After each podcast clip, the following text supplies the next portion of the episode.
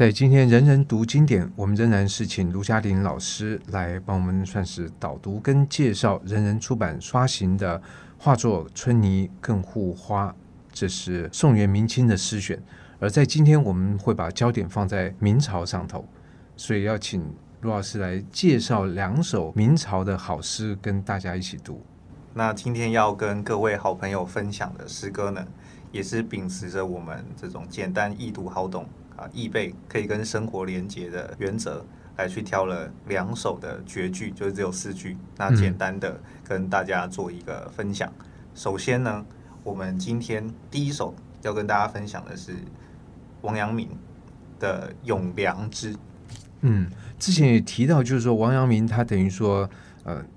会会文会武，能够打仗，然后也可以写诗，而且在这个哲学、在思想上面也都有他的见地，所以在这首诗里面也可以看得出他的这些面向的综合的表现吗？没有错，其实这一首《咏良知》呢，咏就是歌咏，就是他是非常赞同他歌咏的对象。那他歌咏的对象是什么？良知。我不晓得吴大哥对“良知”这两个字有什么样的体会。关于体会，我想每个人都都会有自己的体会。但是我有一个好奇，就是说，不知道在唐或宋的这个诗里面，是不是对这种抽象的东西比较拿少拿来当成主题？第二个，他的良知，但是属于一种道德的范畴，感觉起来好像更常会在西方的像是培根散文随笔里面会提到。其实，在魏晋到唐，我们说咏物。就是歌咏一个物件，它其实是比较着重在具体的事物上面。但王阳明这首诗很特别的，它是去歌咏一个抽象的，我们说概念，可是它却又真实存在啊。比如说我们做错一件事情的时候，内心的确会感到不安。我们说这个是良知。我们讲道德，其实道德我们每个人听起来就有点沉重，它好像是一种集体的规范跟要求。可是，呃，王阳明的良知，他除了道德之外，我觉得他有另外一个不同的面向。那等一下呢，我们在介绍这首诗的时候，可以来谈一谈。所以他是怎么样来看待良知，以及这个良知对他的重要性是什么？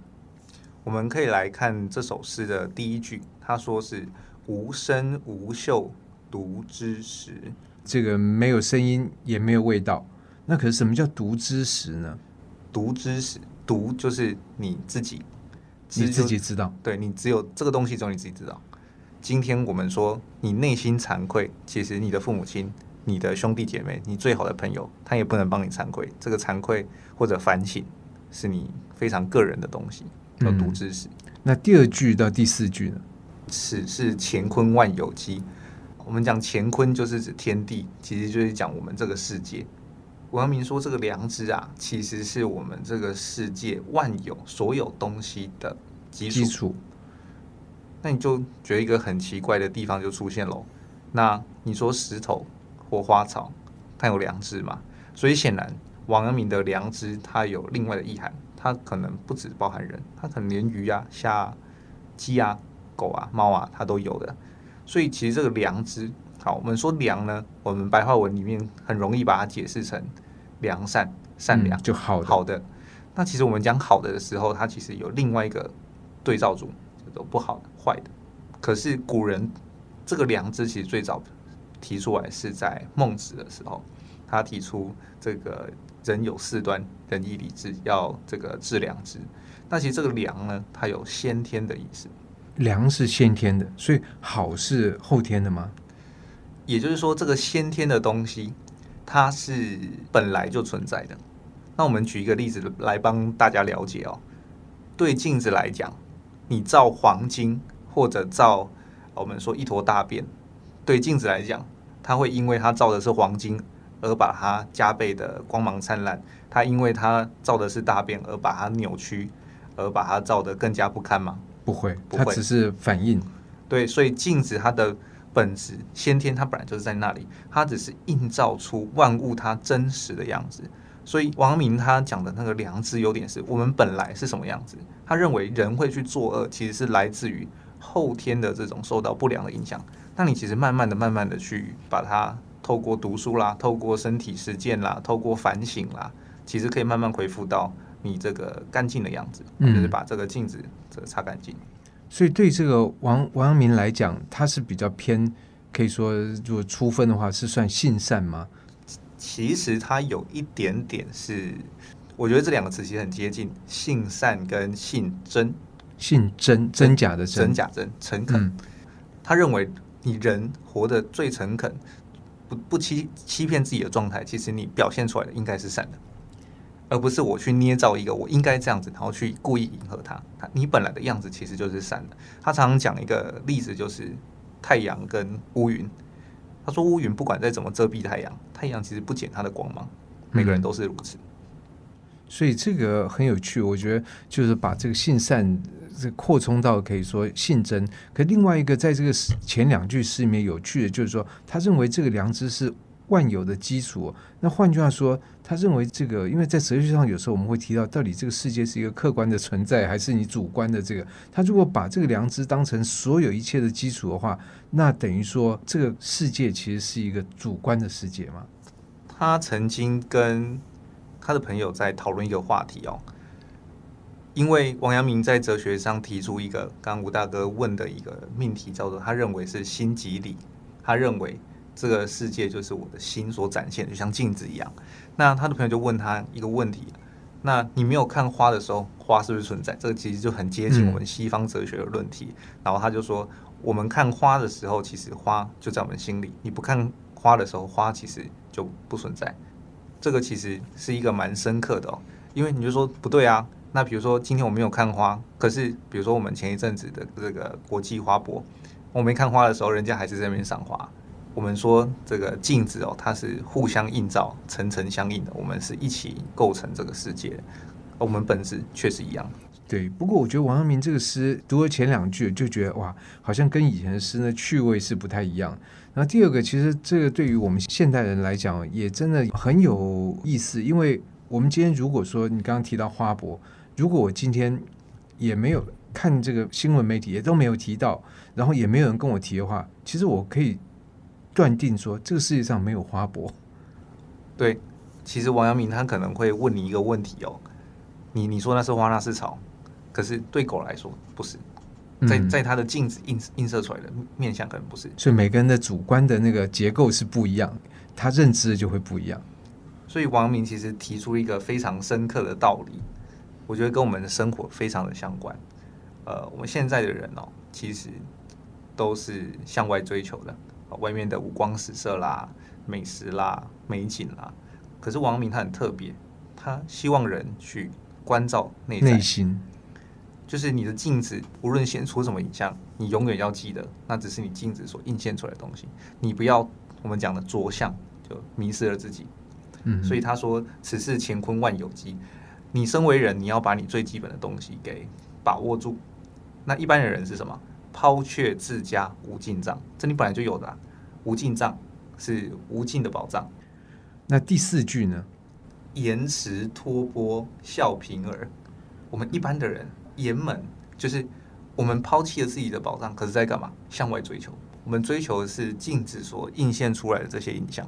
所以这个好像他他这个比方，我想大家也都很明白。好像我这户头里面有一百万存款，然后我我说我什么都都没有，然后我就拿一个碗到处去去祈祷。对，事实上你你是有那个保障的。对，只是你不明了。就像我们这个最近这个大乐透二十亿啊，你其实已经中到了那个彩彩券，但是你始终没有去把它兑奖，把它这个兑换出这个金钱。嗯那可是，单单这个王阳明讲的不是这个 彩券的这事情，他只是说我们其实每个人身上都有一个非常大的宝藏，这个宝藏就是我们的良知吗？对，先天知，我们可以把它解释成感知。那我们连接到我们一开始所提到的吴大哥所提到的这个王阳明他的成就，包括文学上啦，包括这个哲学上、思想上。好，甚至他的书法，他的草书也非常的有名。那别人就问他说：“你书法怎么可以写得这么好？”他就说：“我就只是治良知而已，把这良知发现发挥到极致，然后你这个呃，自然很多东西都会变得比较好。”对，嗯，所以这个良知先天有的感知能力，你能不能不断的锻炼你，锻炼你自己去感知这个事物本来的样子？比如说，他当将军，他打胜仗，他就会去深刻的反省自己，我是怎么去。可能我在面对敌人的时候啊，我有恐惧，他去面对怎么去克服恐惧？对啊，所以良知这个东西，在王阳明来讲，什么都可以用，对，打仗也可以用，写文章也可以用，然后，所以他在这首诗里面要特别来歌咏、称颂它的价值。对，就是我们的人在创造东西或者是在做出行为的时候，你对自己诚实了多少？跟王阳明同个朝代的诗人，大概都有这种道德的倾向吗？呃，其实王阳明他是一个非常特别的，你会觉得他的气象特别的大，而且他有一种好像一种神秘的经验。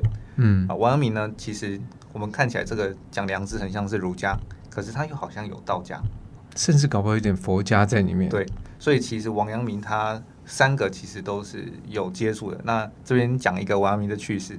王阳明他要结婚的时候要洞房花烛夜，他人是不见了，他跑去干嘛？他跑去道观里面跟道士参学，这太不寻常了，哪有人这个结婚晚上跑到庙里面去？所以王阳明他这个人哦，为什么要跟道士参学呢？是因为他在结婚前有跟这个道士做交流，然后呢，他心中有疑问，跟这个道士这个询问之后，这个道士给他的这个答案，他觉得非常的有意思哦，所以他就留在那边。他也忘记了他要结婚这件事情，所以王阳明这个人是一个，我们讲他是一个非常有追求的人。不过他太太就会比较辛苦。对对，他的太太就是蛮辛苦，他就是希望他治一下良知。那第二首诗呢？我们在今天要介绍的是第二首诗的话，就是我们要介绍我们在第一集里面同期所介绍的唐寅唐伯虎。唐伯虎的事迹呢，其实大家在这个电影里面会看到，他好像是一个风流的才子。呃，我特别选了一首啊，它也是蛮容易懂，呃，蛮容易去读，蛮容易去懂。但是他讲述了中国诗歌的一个很特别不同的面向，或许受到孔子儒家的影响啊。孔子说，呃，未知生焉知死啊，你没有处理好你生命当中的东西，你不要去问神怪，不要去问你这个死后的世界。我们是敬鬼神而远之的，即使它存在。唐伯虎这这首非常不同，他。的诗名叫临终诗，临终就一个人要将死之际，就是他即将下台一鞠躬的时候。所以这个临终不只是生命的结束，也包括一个阶段的结束吗？从他的诗歌内容来讲的话，应该就是讲我们生命要终结的那个时刻。所以这个时候，七言也散。唐寅说了什么呢？他其实是站在死亡的角度，因为我们知道。呃，唐伯虎在写这首诗的时候，他并没有真的面面临死亡，而是他假假想假想。其实我们现在的心理学，或者是前一阵子有一个在网络盛传的一个演讲，叫做贾博士在一个大学演讲，它里面提到一个名句被大家所传颂，就是死亡是上天给我们最好的礼物。嗯，因为只有凝视死亡的时候，你才能会去反思你生命应该要做什么安排。所以这等于是对孔子的一个想法的一个反驳，就是说你要知死，你才会知生。对，这个现在心理学有四个字叫“草死向生”。你面对死亡的时候，嗯、你反而会转过来。那所以在唐伯虎这首诗里面，他也是借着面对死亡这个表达他对于生命的看法。但是他这边我觉得他有疗愈人的效用。其实我自己在读的时候是这样，因为我们知道我们生活在这个人世间啊。有很多的挑战跟这个辛苦，通常有些辛苦恐怕是我们是无能为力的，所以我们在这个人世间呢，其实有很多的这种无奈跟悲伤。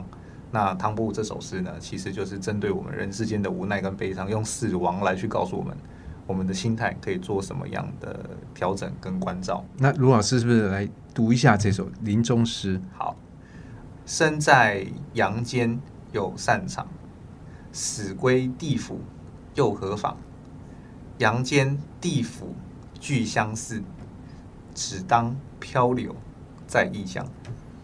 这个诗其实读起来，但第一个也很有深意，可是第二个，在这个行文上面感觉就有点像打油诗一样，有点像我们一开始介绍那个口赞，好像他当场就想到就把它写出来。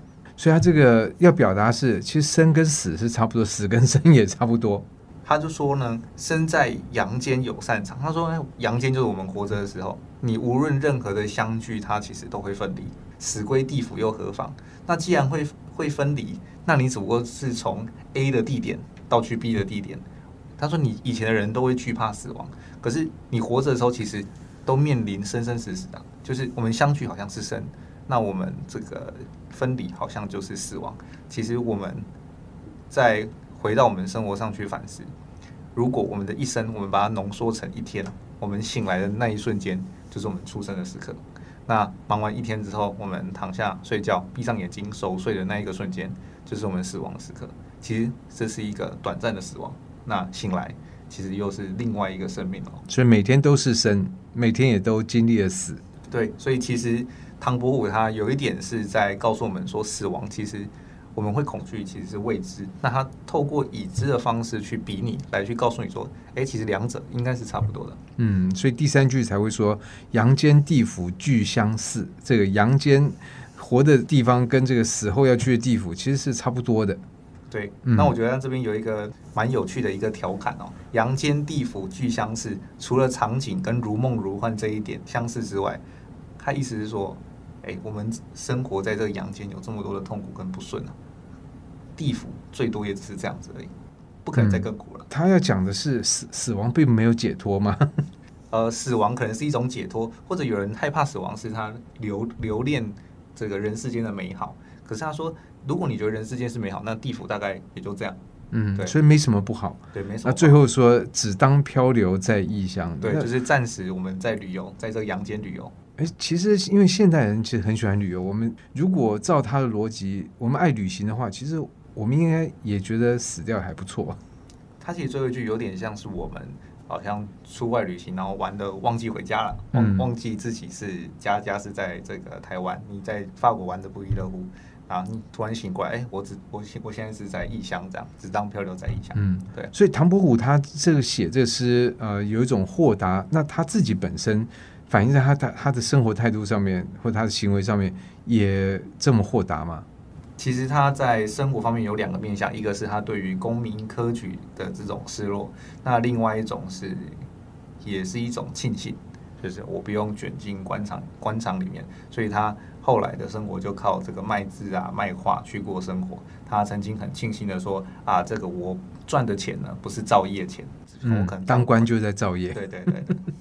所以可能他这个的确对这方面也有体会，二方面可能也体会他未必不想当官，但是他也知道当官就有当官的代价。他的这种卖字卖画也固然自由逍遥，可是也要也有他的代价要付。对对，所以这其实就是在选择当中去说服自己，哎，我这个选择其实看到它的价值。这样。